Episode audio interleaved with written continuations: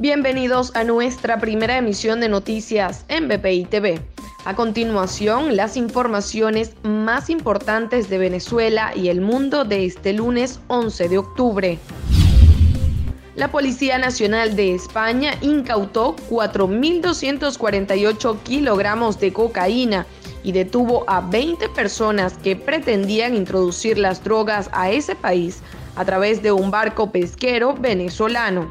La operación ha permitido además develar el método utilizado por las organizaciones criminales sudamericanas para dar seguridad a sus operaciones marítimas.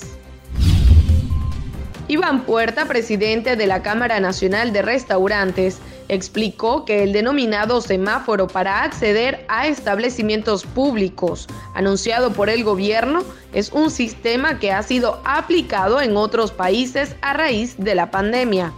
Señaló que no es una medida en contra o solo para los restaurantes, es una dinámica que se piensa implementar en todos los sitios de esparcimiento público y la iniciativa inició con los restaurantes como plan piloto y luego aplicarla en hoteles, eventos, gimnasios, teatros, cines y centros comerciales.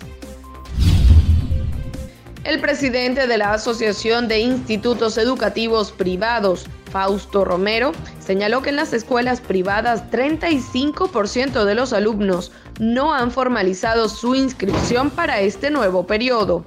Reiteró que ya existe el protocolo de bioseguridad para el regreso a clases en todos los niveles, aunque reconoció que este no es el momento para presentarse a los colegios debido al repunte de la COVID-19.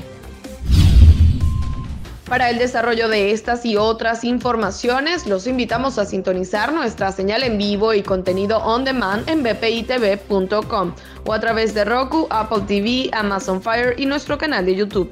Síganos en las redes como arroba bpitv.